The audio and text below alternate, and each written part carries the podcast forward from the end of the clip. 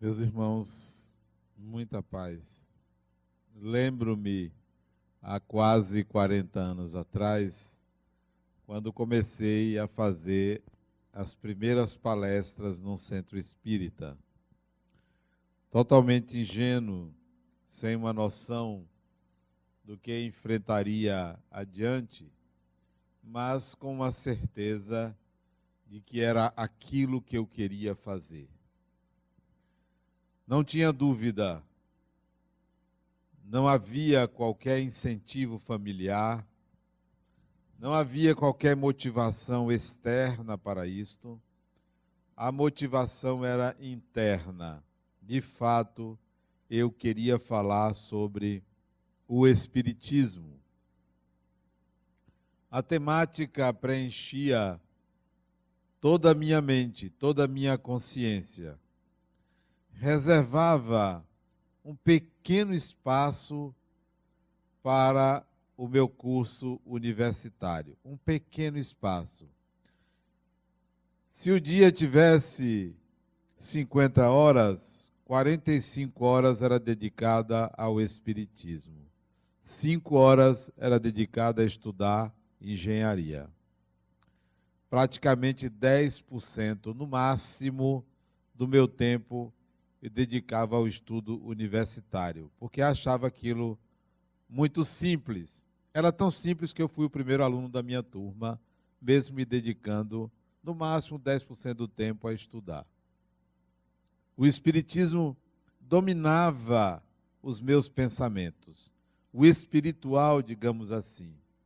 Via meus amigos velhos amigos, não só do curso de colégio quanto universitário, se distanciando, porque quem queria conversar com um jovem que não fumava, não bebia, não ia a festas, só fazia estudar e, e falar de espiritismo? Só. Então, eu era muito chato. Não sei se deixei de ser. Muito chato, porque havia uma motivação interna para isto. Quase que 24 horas respirando espiritismo. Embora respeitasse quem era contra, quem não queria ouvir, porque só falava quando o assunto era colocado em pauta. Mas isto era internamente motivador. Meus colegas espíritas, jovens como eu, eu estava para fazer 21 anos quando isso começou. Jovens se dedicavam a estudar o Espiritismo, mas eu via que havia uma diferença entre como eu enxergava o Espiritismo e como eles enxergavam. A maioria vinha de famílias espíritas. Eu não vim de família espírita. Qual era a diferença? Eles estavam ali porque os pais levavam. Eu estava ali porque eu queria estudar Espiritismo. Eu queria conhecer mais. Eu tinha um senso crítico ao Espiritismo e eles não tinham esse senso crítico, porque eles foram criados dentro da, da doutrina espírita. Então não tinha senso crítico. Ouviam dos pais, então levavam aquilo como algo que era é, quase que hereditário mas não havia um criticismo, não havia um questionamento, não havia é, a necessidade de um contraponto, e eu levava isto. Eu duvidava, eu questionava, querendo não só provas, mas a experiência. O mais importante é que eu tinha certeza, certeza absoluta que estava me dedicando a algo profundo, a algo importante, a algo transformador. Muitos aderem ao Espiritismo não por essa consciência, mas porque ainda vem o Espiritismo como o Salvador, a solução. Não veem como sendo a realidade inquestionável. Não estão imersos no espiritual, estão tateando para ver se aquilo é verdade ou não é verdade. Não foi o meu caso, não é o meu caso. É como se eu estivesse diante da própria realidade. Isto é que é a realidade. E olha que isso não foi algo de berço. Isso não foi uma conversão, foi uma consciência. Eu me lembro que eu ia para a faculdade de ônibus, eu não tinha carro. Ia com o livro dos Espíritos, lendo no ônibus. Às vezes até os olhos embaralhavam por causa do balanço do ônibus, mas eu ia lendo. E à medida que eu lia no ônibus, eu dizia: Poxa, eu sei disso. Isso que eu estou lendo para mim não é algo novo. Eu estou lendo aquilo que eu já sei. Eu já conhecia aquilo. Só está faltando a constatação material, porque psicologicamente, intelectualmente, eu já sabia aquilo que eu estava lendo. Porque já vim com a intenção de me dedicar ao estudo do Espiritismo. A maioria não faz isso. Tem uma dor, tem uma decepção, tem um problema, recorre ao Espiritismo. E ali, enquanto precisa de ajuda, de cura, se dedica e estuda. Depois, à medida que vai se resolvendo, vai abandonando, vai deixando de lado.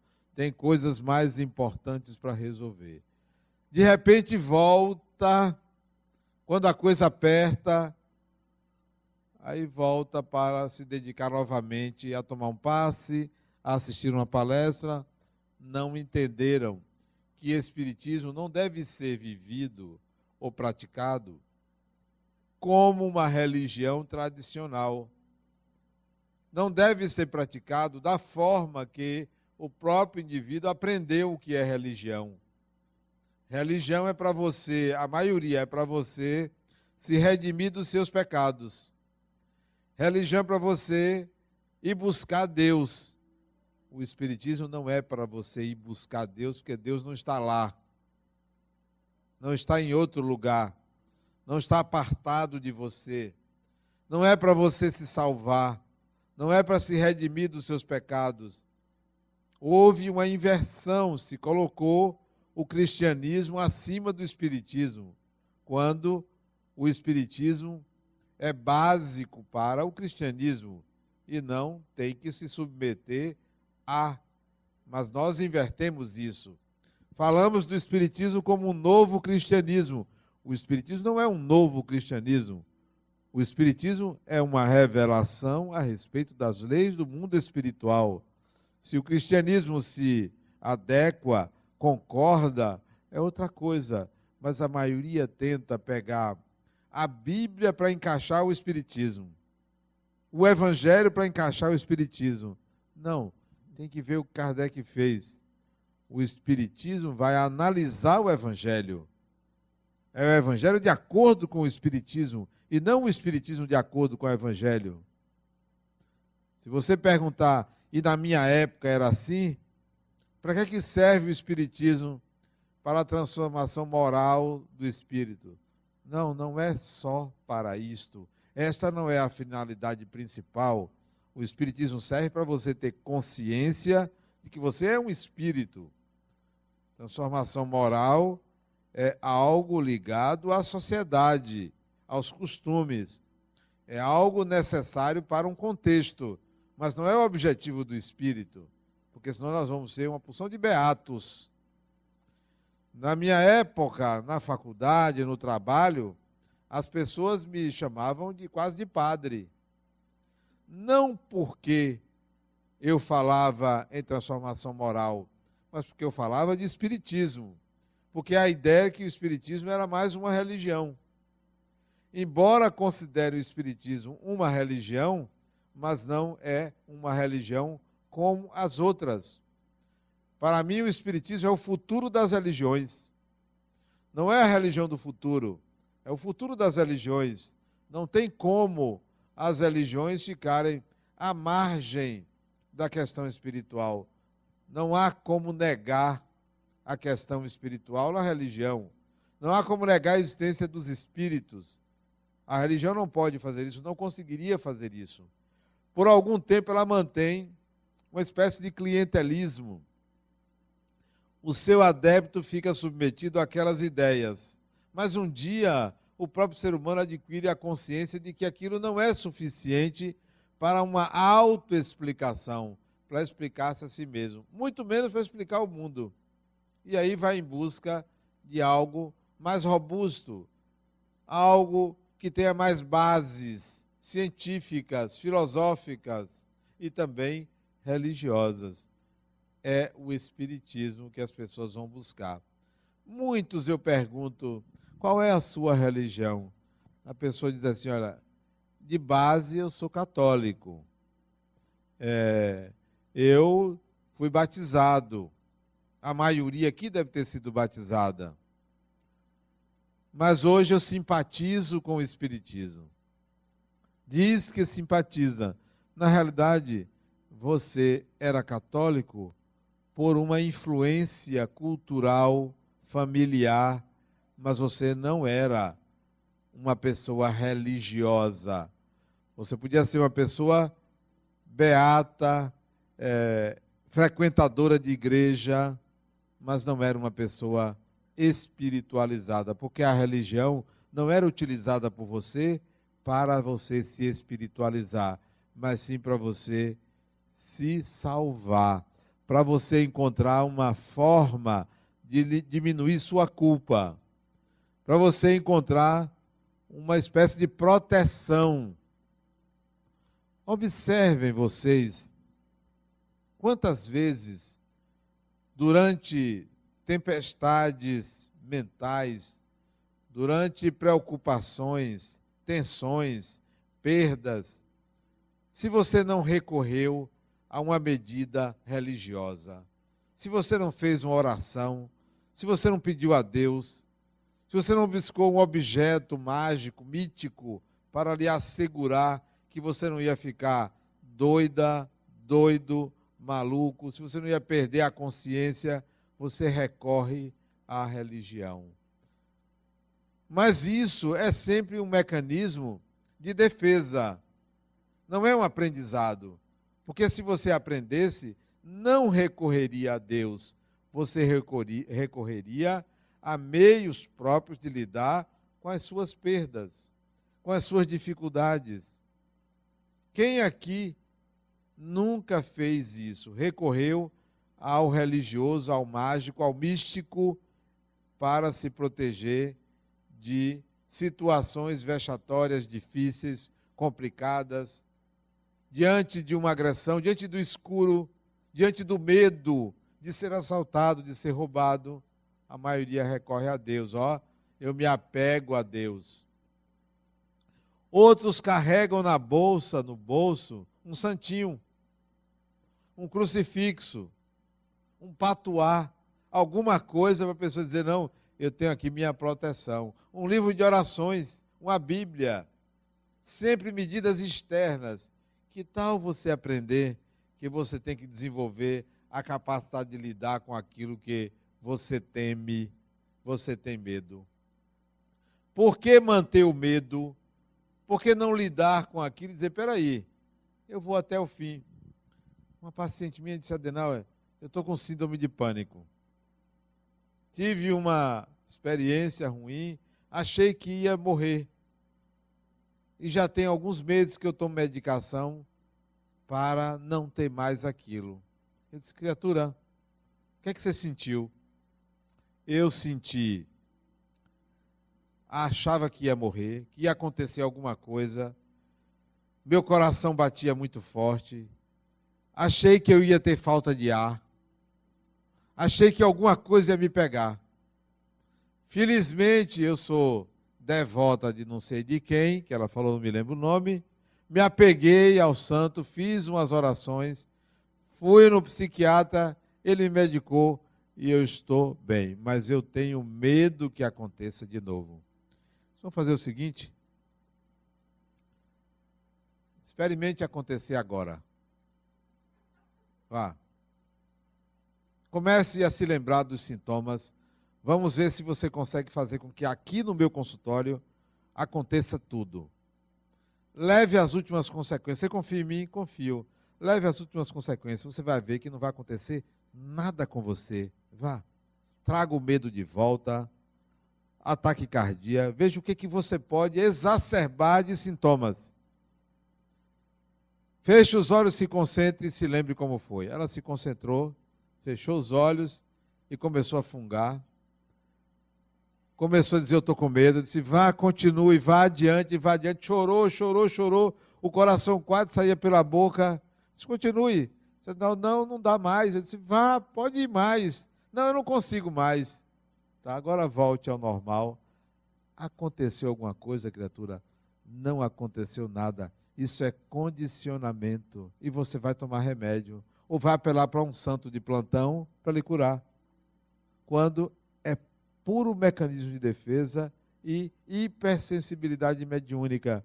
Às vezes é provocado por algum espírito. Que não adianta você pedir para afastar, quanto mais você pede para afastar, mais ele se aproxima. Você tem que aprender a lidar com isso. Pois a próxima vez você Deixa acontecer, pode deixar, você não vai morrer não. Se desencarnar, manda a família me avisar que eu vou ao enterro. Não vai desencarnar, deixa acontecer. Esse pânico é condicionamento. E muitos dos nossos medos provocam isso, nos levam a medidas míticas ou a medicações, intoxicando o organismo de um lado e fragilizando a própria pessoa de outro. Você precisa aprender a lidar com o que lhe acontece de fato e não com o que sua mente diz que está acontecendo.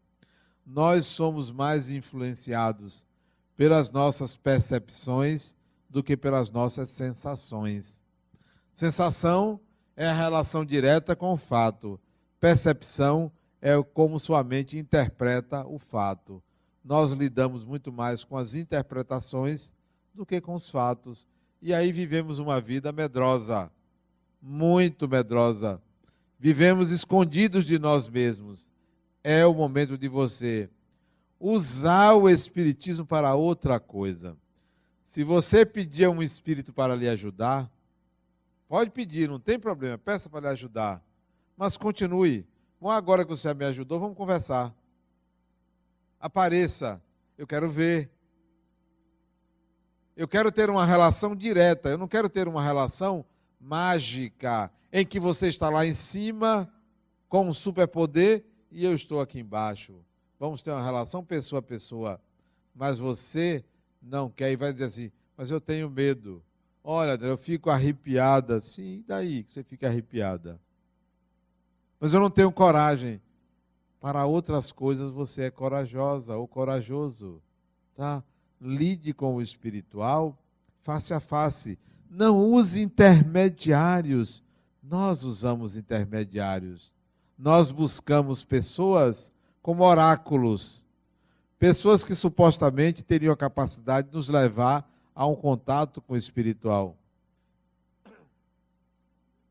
Já vivi situações que a pessoa marcou uma consulta comigo e disse assim, Adenal, eu vim aqui porque eu soube que você vê espírito e sabe o, o, o presente e o passado das pessoas.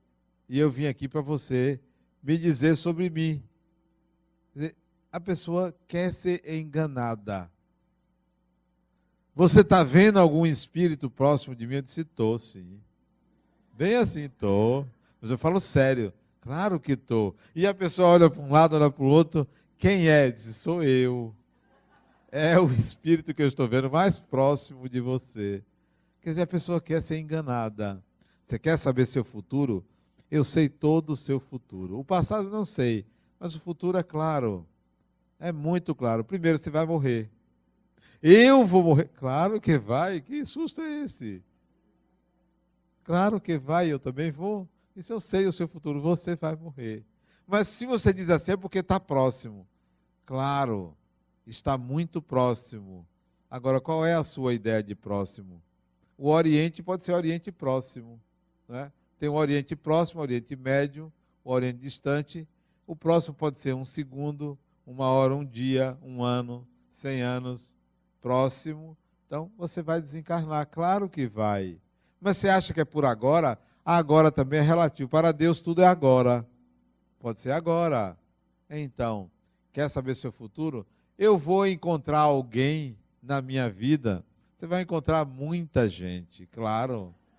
É, é cada pergunta. Não, eu quero saber se eu vou casar. Dá vontade, às vezes, até de brincar. Ninguém merece, né? Ninguém merece você. Dá vontade de brincar com a pessoa. É de uma ingenuidade fantástica, né? A pessoa quer utilizar os dons espirituais para coisas banais, para realizações que dependem da própria pessoa. Vai envolver um espírito, vai envolver alguém que vai mistificar, vai brincar. Não, não faça isso. Leve a sério o Espiritismo. Deixe que venha de dentro a vontade de viver a sua condição de espírito imortal. Não tenha o Espiritismo como uma crença. Não busque uma crença no espiritual. Busque uma consciência, que é muito mais do que uma crença. Isto é libertador. Bom, na minha época também eu via pessoas que me censuravam me criticavam, como até hoje, mas eu não, não acho, não sou vítima, não. Nem gosto desse lugar de vítima. Eu acho que as pessoas têm o direito de me criticar. Mas naquela época as críticas eram interessantes, né? Eu fui apelidado de carbonário. Carbonário é um, uma, um apelido da época da Revolução Francesa, daqueles que queimavam as coisas. Eu era uma espécie de queimador incendiário porque eu era muito crítico, eu vinha de uma formação científica.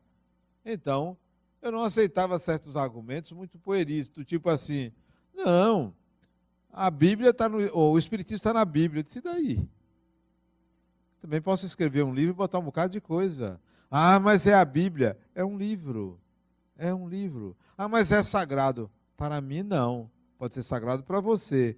Mas para mim não há nada sagrado. Ou tudo é sagrado porque tudo é divino. Então, não, não vou considerar porque um grupo de pessoas, um povo, uma cultura, considera que aquele livro é sagrado, então ali tem a verdade. A verdade não para mim, para aquela cultura. Eu respeito, mas eu não posso aderir. Então, esse não é argumento que o Espiritismo está na Bíblia, portanto, o Espiritismo é verdadeiro. Não, esse argumento eu não, não, não aceito. Ah, mas Jesus disse Jesus não pode ter falado de Espiritismo porque não existia naquela época. O que, que Jesus disse? Jesus disse que é necessário nascer de novo. E isso é reencarnação. Não é, isso é interpretação. Se ele quisesse falar de reencarnação, ele falaria reencarnação, porque a palavra existia. Ou ele disse e adulteraram. Mas eu não posso dizer que o Espiritismo é verdadeiro que a encarnação, que reencarnar é verdadeiro, porque alguém disse que é verdadeiro.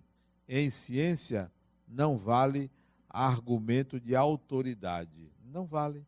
Não é porque Jesus, qualquer que seja o título da pessoa, disse que uma coisa é verdade, que eu vou aceitar como verdade. Eu respeito a opinião da pessoa, mas para mim o conceito de verdade é o conceito de experiência. Eu preciso experimentar eu preciso experimentar. Não é um São Tomé ver para crer. Tem que ser um dado de experiência. Um depoimento seu a respeito de um fenômeno não significa que o fenômeno existe. Um depoimento meu a respeito de um fenômeno não significa dizer que o fenômeno existe. São depoimentos. Agora, existe para mim como um dado de experiência. Existe para você como um dado de experiência. Então, leve a questão sob outro prisma. Na época eu considerava assim, as pessoas, os próprios amigos espíritas me criticavam. Não, mas não pode ser assim, você tem que aceitar. Não. Eu sou um estudante de engenharia, tenho uma ideia, tenho conceitos e quero ser respeitado nesses meus conceitos. Mas eu era então deixado de lado, até que começaram a respeitar a opinião de uma pessoa que tinha discernimento, que não era um bocó que não era alguém que não estudava.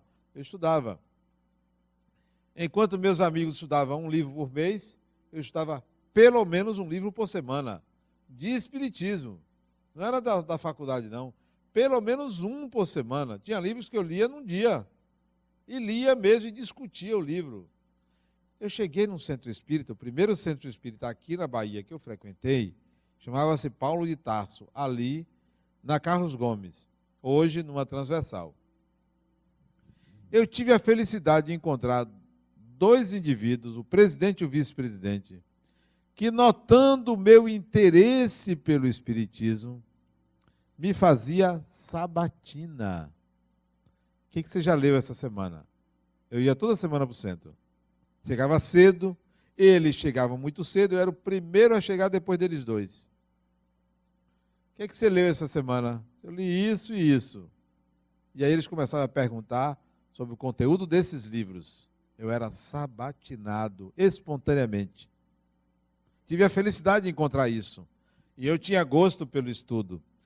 Tive a felicidade de eu frequentava a Federação Espírita do Estado da Bahia, no terreiro, e lá, o livreiro de lá, ele, vendo o meu interesse pelo Espiritismo, toda semana separava um livro, leia isto. Além dos que eu gostava de ler, ele me dava um para ler. Por isso que eu lia no mínimo um livro. Era um, dois ou três livros por semana. Não saía, não tinha dinheiro para sair, não bebia, não ia à festa, fazia o quê? Lia. O tempo todo era lendo, estudando. Quando eu chegava lá na federação, dia de sábado, geralmente era sábado de tarde que eu ia, ele me perguntava, e aí, leu? Eu disse, ah, li e começava a discutir comigo aquele livro. Como aqueles outros dois que sabatinavam, ele conversava comigo. Os livros que ele me dava. Teoria Geral da Relatividade. Eu lia. Era engenheiro, só que uma visão espiritual. Livros sobre a evolução. Livros que questionavam o espiritual. Isto é que foi a base do meu saber espírita. Para chegar a um certo ponto e dizer assim: peraí, eu tenho uma opinião sobre este assunto. Quando eu fui fazer minha primeira palestra, me lembro que eu não consegui falar mais do que 10 minutos. Não consegui falar. Eu tinha preparado a palestra para uma hora, só falei 10 minutos. Porque eu falei tudo o que eu queria dizer em 10 minutos. Depois me sentei, o presidente do centro teve que completar a palestra. Eu me lembro que eu fiz assim, ó ele me deu o tema que foi pluralidade dos mundos habitados. Aí eu dei a opinião de Allan Kardec, a opinião de Emmanuel e a opinião de Adenauer. Olha que arrogância, olha que petulância. Quando eu fiz isso, depois que a palestra terminou, ele disse: Adenauer, você não tem que dar a sua opinião. Você tem que falar o que dizem os espíritos. Eu disse: Não, aí não sou eu. Eu vou falar o que dizem os espíritos, mas eu quero ter uma opinião. Mesmo que minha opinião esteja equivocada. Porque se estiver equivocada, alguém vai dizer não concordo. E as pessoas têm o direito. Não pode ser os espíritos dizem. Os espíritos dizem, Fulano, os espíritos são pessoas. Aí ele diz, é, realmente. E pessoas têm opiniões. Então eu também tenho o direito de ter opinião. Talvez a minha opinião não tenha o mesmo peso de uma opinião de Allan Kardec ou de Emmanuel, mas eu tenho uma opinião. E eu vim exercitando esta opinião. Então, todo mundo sabia quando me convidava. Adenauer emite a opinião dele. Contrário à maioria dos centros espíritas, que ninguém tinha o direito de emitir opinião. Como? Que espiritismo é esse? Que você não pode emitir opinião? Afinal de contas, você também é um espírito você tem que ter o cuidado de dizer: esta opinião é minha, eu penso assim. Fundamentado em quê? Àquela altura, 21 anos, àquela altura, eu já tinha lido os clássicos do Espiritismo, já tinha lido os clássicos da filosofia. Os clássicos da filosofia, já tinha lido. Platão, Sócrates, lido os livros desses autores. Aristóteles, Spinoza, Kant. Eu tinha lido tudo isso. Porque isso desde jovem, desde cedo, desde adolescente eu gostava de ler. Então, eu podia emitir uma opinião fundamentando o meu conhecimento em cima desses clássicos. Não era uma opinião assim, eu acho. Não. Eu cotejava a minha opinião com o que eu lia, sobre o assunto. Para muitos, Adenauer era um arrogante, alguém que é, queria aparecer. Bom, se eu aparecia ou não, não importava. Eu tinha o direito de emitir uma opinião. E eu gostaria que vocês pensassem assim: tem o direito de emitir uma opinião, mas fundamentem essa opinião, estudem, busquem o conhecimento espiritual, busquem o conhecimento a respeito do espírito, porque senão, olha o que acontece. Você superficialmente acredita na essência dos espíritos, um dia vai desencarnar, um dia vai voltar para o mundo espiritual, vai dizer assim: bem que me disseram que era assim. Não é que eles tinham razão, eu poderia ter aproveitado mais. Não vão sofrer por causa disso. Não vão pagar porque não estudaram. Não vão para umbral porque não estudaram. Não se trata disso. Mas terão uma limitação, continuarão com a mesma limitação. Chegue no mundo espiritual, aqueles que estão mais próximos, né? Os de cabeça branca, chegue no mundo espiritual e pense assim: eu vou querer tirar o atraso. Eu vou querer tirar o atraso. Vou me dedicar, agora desencarnado, às coisas do espírito, mais ainda, eu vou me dedicar a me prevenir para quando eu reencarnar, porque vai reencarnar, eu não me desviar eu ter garantias de que eu vou me atualizar. Eu vou me preparar para sair da mediocridade que eu vivia, para não continuar uma vida medíocre na próxima encarnação, porque muita gente tem uma vida medíocre. Me desculpem, mas tem uma vida medíocre. O que é uma vida medíocre? Comer, dormir, trabalhar, ganhar dinheiro, se distrair e achando que a vida é só isso. Adoecer, falar mal dos outros, ou algo parecido, desencarnar, como se a vida fosse apenas o que passa na consciência, apenas o que acontece na vida material. E isso tudo que existe, que Deus fez, é para muito mais. É para algo muito transcendente é para algo que escapa à compreensão do senso comum. E você pode buscar isso em paralelo a ser um bom cidadão, a ser um bom pai, um bom marido, um bom filho, uma boa esposa, uma boa mãe, um bom pai.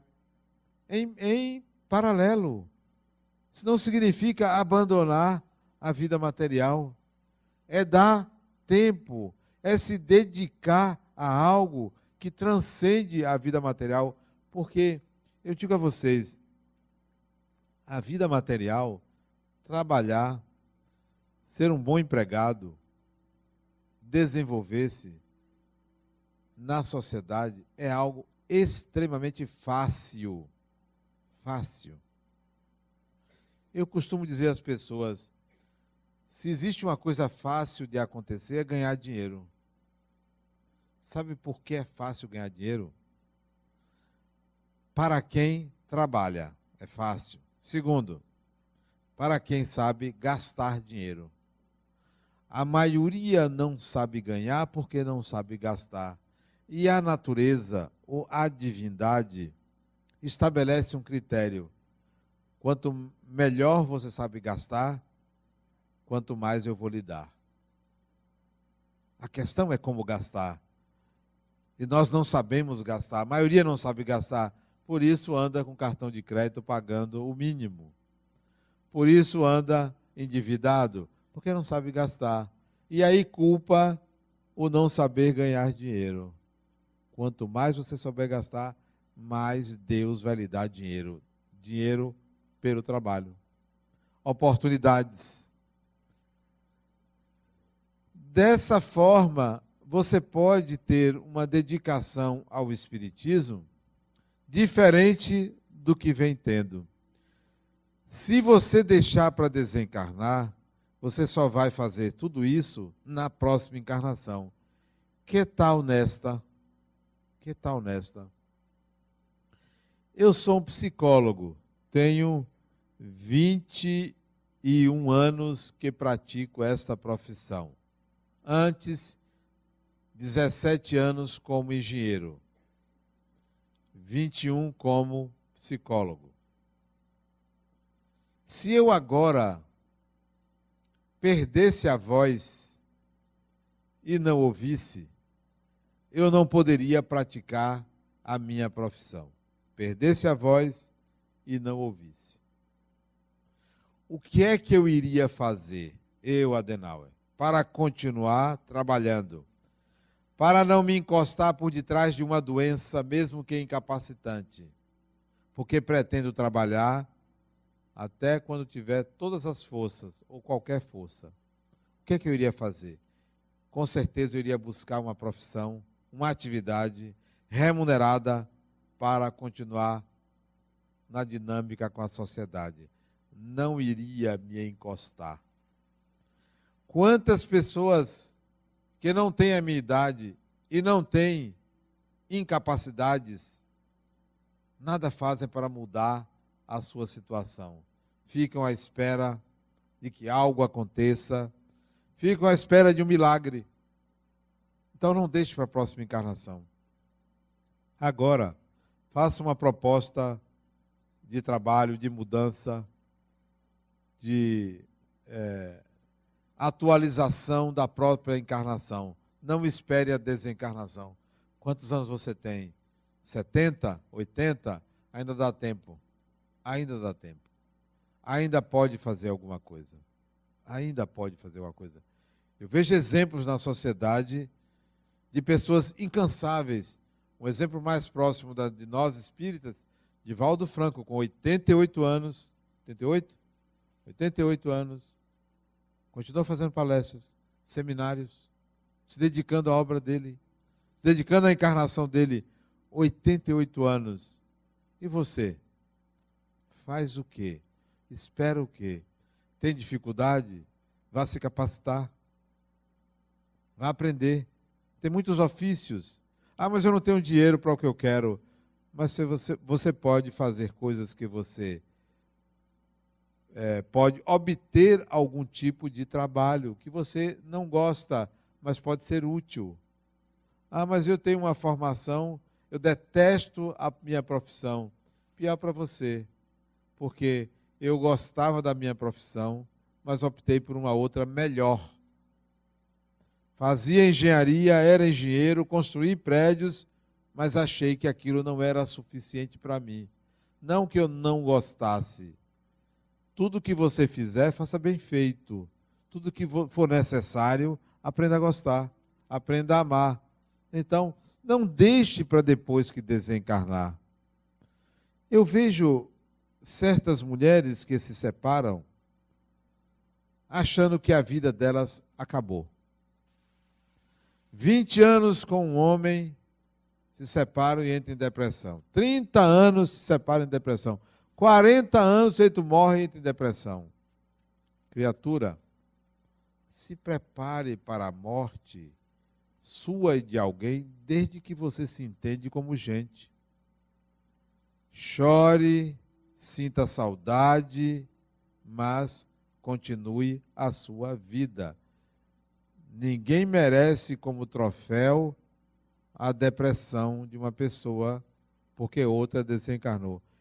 Eu desencarnado, se um filho meu, esposa, se não desencarnar primeiro, entrar em depressão, eu vou dizer: minha vida não valeu a pena porque não aprendeu comigo.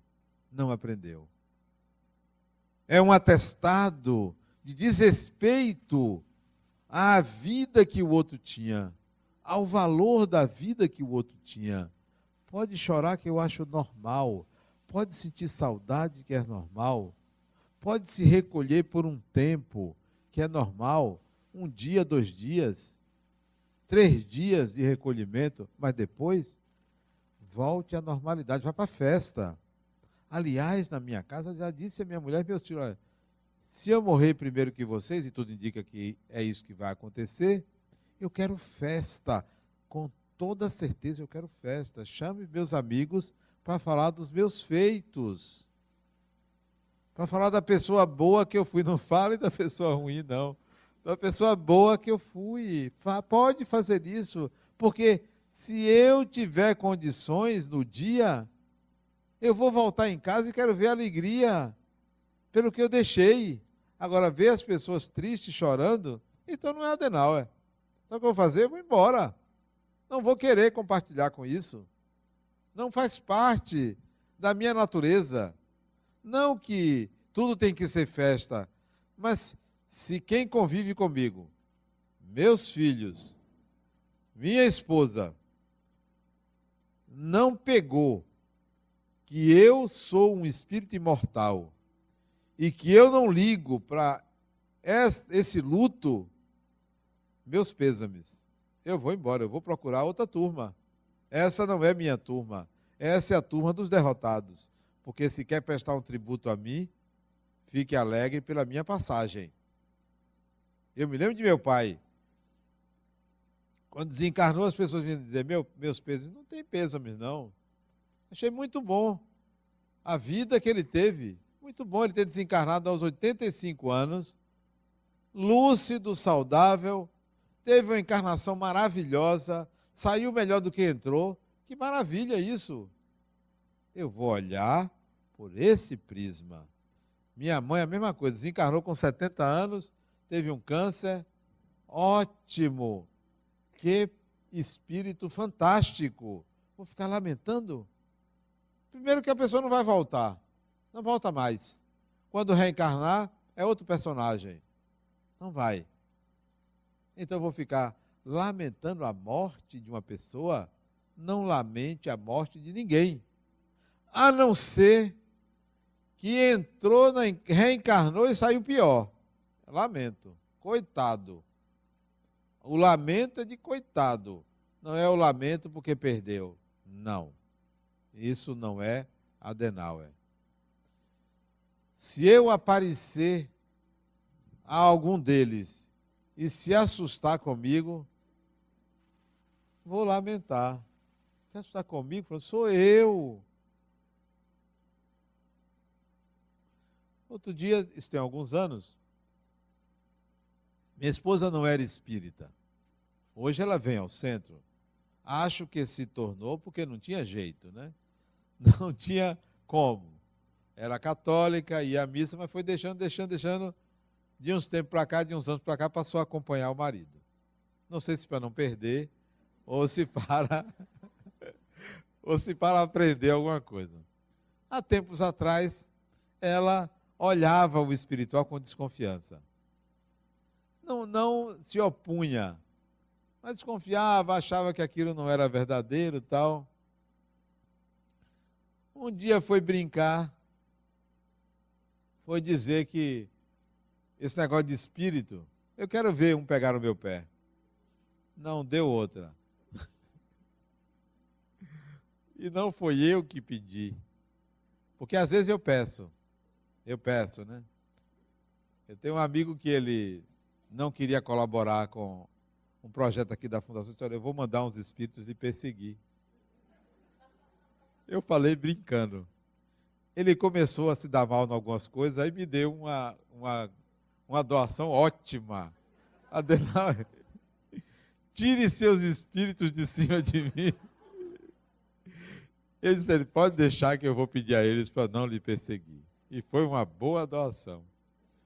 Então ela foi dizer, para pegar no pé dela, não teve uma noite, acho que dois, três dias depois, algum espírito para mexer com ela, pegou nos pés dela, nos dois. Ela não está aqui não, senão ela ia lembrar. Aí ela me perguntou: Foi você que pegou no meu. Eu estava dormindo. Eu estava dormindo. Eu pegar no seu pé. Resultado, ela se arrepiou toda, ficou com medo, nunca mais brincou com isso. Não brinque. Não brinque, porque o bicho pega mesmo, né? leve a sério. Leve a sério. Trate do espiritual face a face. Não trate de forma mística. Infelizmente, é pela mística que as pessoas buscam o Espiritismo. É pelo caráter místico. Mas depois que você adentrar, tente encarar de forma real, verdadeira, face a face. Retire seus medos, seus condicionamentos em relação ao contato com o espiritual. Eu me lembro que em 1985, 1985, era mais ou menos essa época de julho, junho, julho de 1985. Tinha mais ou menos 10 anos que eu tinha começado a me dedicar a fazer palestras. 10 anos. Nunca tinha visto um fenômeno mediúnico de efeitos físicos. Nunca vi um objeto levitar, nunca vi um objeto aparecer do nada. 1985.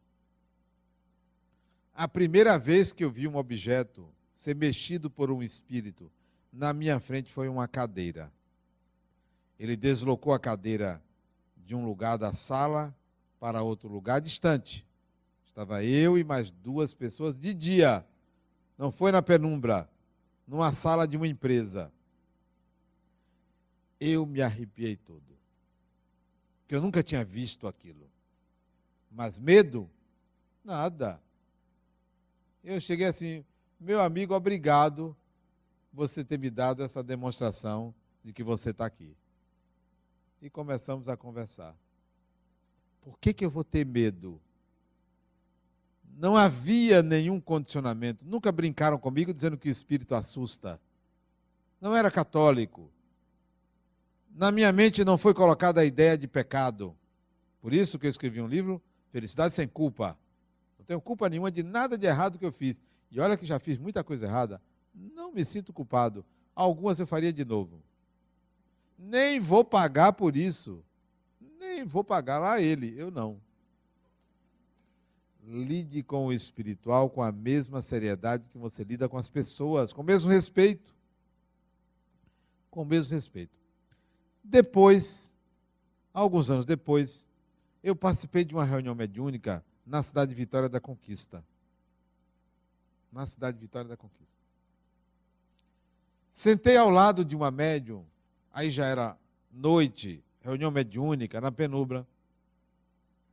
Sentei ao lado de uma médium chamada Mãe Helena, uma senhora médium. Ela chegou para mim e disse: Meu filho, tem um espírito aqui que quer lhe dar um presente. Eu disse, pois não. Eu pensei que era uma calça, uma camisa, uma coisa assim, né? Um presente? Sei lá. Porque eu sempre encarava as coisas com naturalidade. Quando eu ia conversar com um espírito através de um médium, eu falava assim: e aí, tudo bem? Como vai? E as pessoas faziam assim: meu irmão. Não era eu, eu nunca fiz isso era algo que eu dizia, e aí, como vai? Tudo bem? Quem é você? O que, que faz? Onde anda?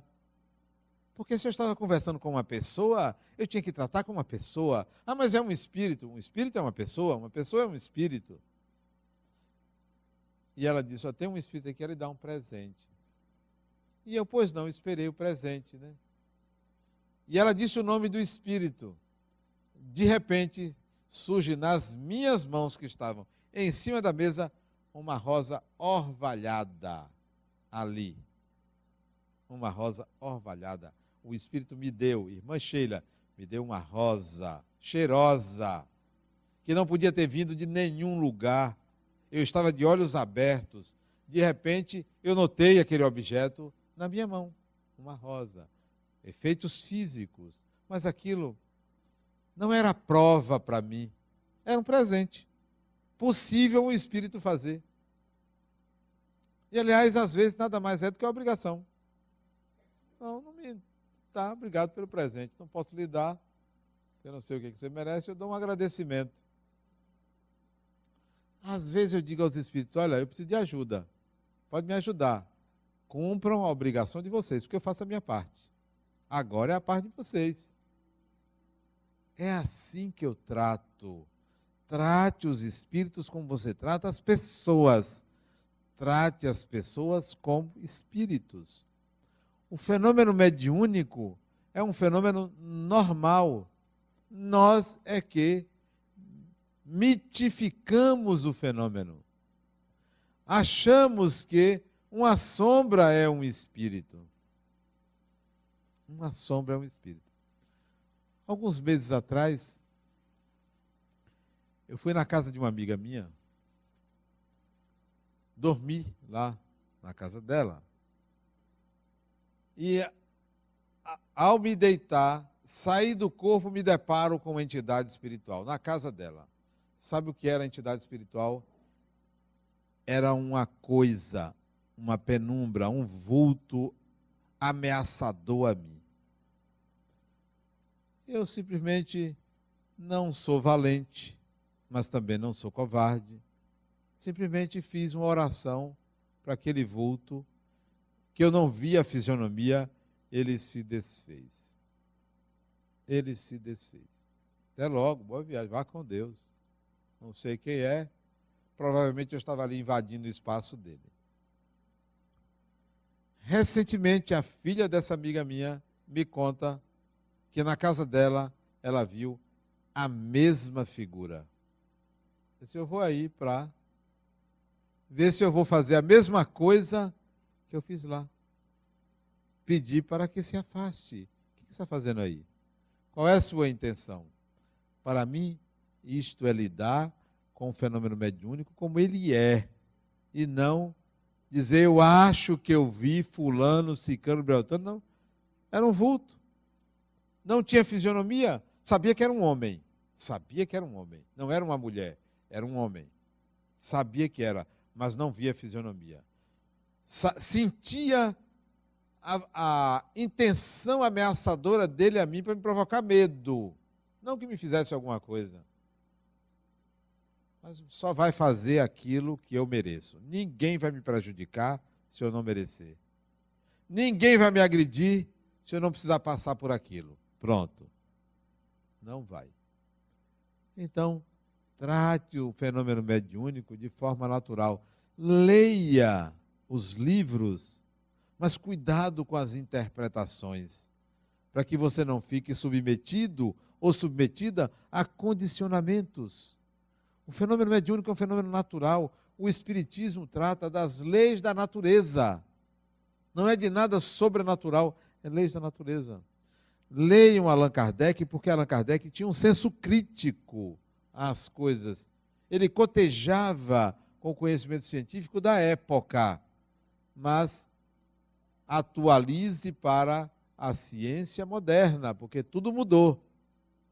Atualize, mas cuidado para não enveredar por uma mística, por um, uma, um sentimento mítico das coisas. Nós vivemos um mundo real e o mundo real é o mundo espiritual. Muita paz.